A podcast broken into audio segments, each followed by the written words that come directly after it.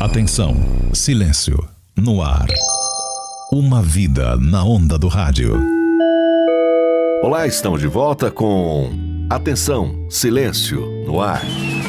Esse episódio, como eu prometi, nós vamos falar da Copa de 1970, onde um pool de emissoras formado por Bandeirantes, Record e Jovem Pan, cada um com 15 minutos para botar um locutor da casa é, fazendo uma etapa do jogo, coube a Josival Peixoto, Fiore Giuliotti e Pedro Luiz narrarem esta emocionante Copa de 1970.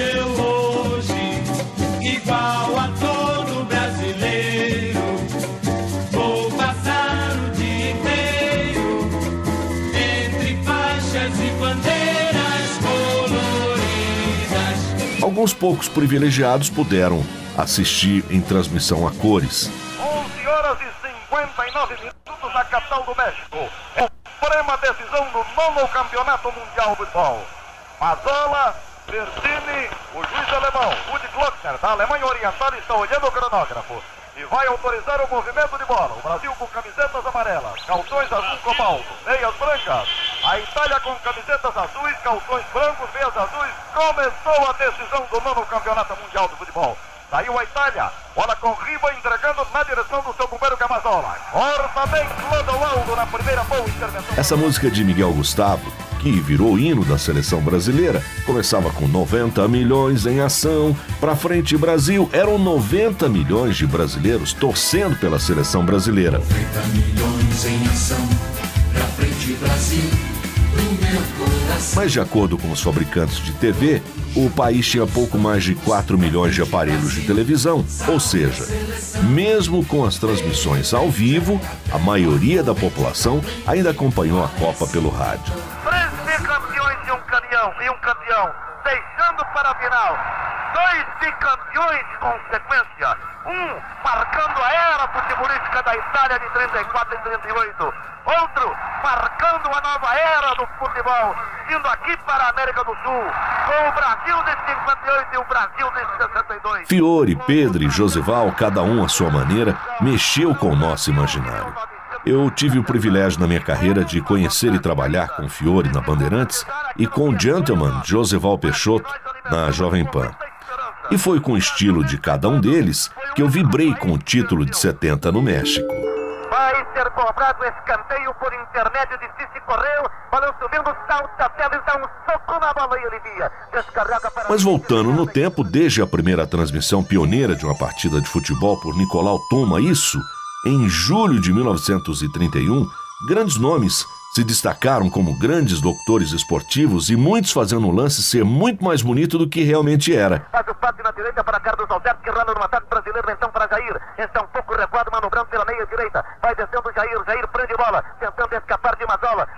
No ataque do Brasil para Pelé, desceu, da... Sempre com os seus estilos inconfundíveis, despertaram paixões, aliás, continuam a encantar multidões com a sua arte. Mas voltando à seleção brasileira de Zagallo, Tostão, Gerson, Rivelino, Pelé e muitos outros não deu chance aos adversários, atingindo seis vitórias em seis partidas. No último jogo, brasileiros e italianos decidiriam quem ficaria definitivamente com a taça Gilles Rimet. Para o Brasil, um para a Itália. Movimentou, recuando o couro para Paquete. Paquete dá outra vez para Mazola, tentou demais, entrou Clodoaldo. Assim mesmo, Mazola vira o corpo, passou para o Clodoaldo. Vai erguer o bandeirinho, marcando impedimento. O árbitro nada marca. Bola que subiu, caiu, ficou para Clodoaldo. Brasil venceu a Itália por 4 a 1 e o estádio Azteca foi invadido pela torcida. Pelé chegou até a ganhar uma placa no estádio. Placa dizia: É um exemplo para a juventude do mundo. O super time do Brasil passou para a história como a melhor seleção de todos os tempos.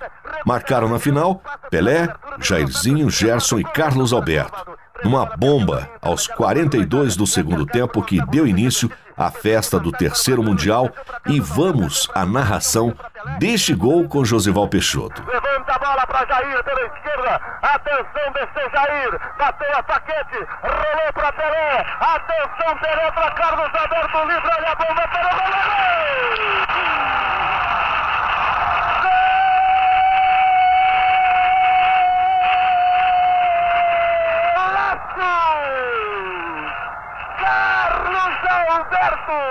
Terminado o jogo, que festa! Todos da minha pequena cidade saímos pelas ruas pulando e cantando.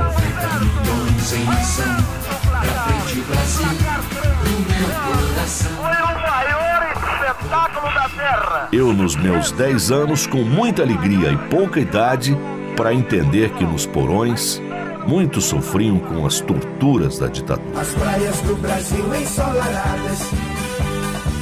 Algumas músicas pegaram carona no sucesso da seleção, mas retratavam apenas uma parte da história.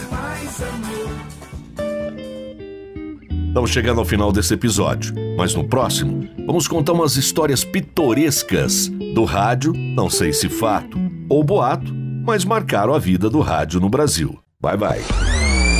Atenção, silêncio, no ar. Uma vida na onda do rádio.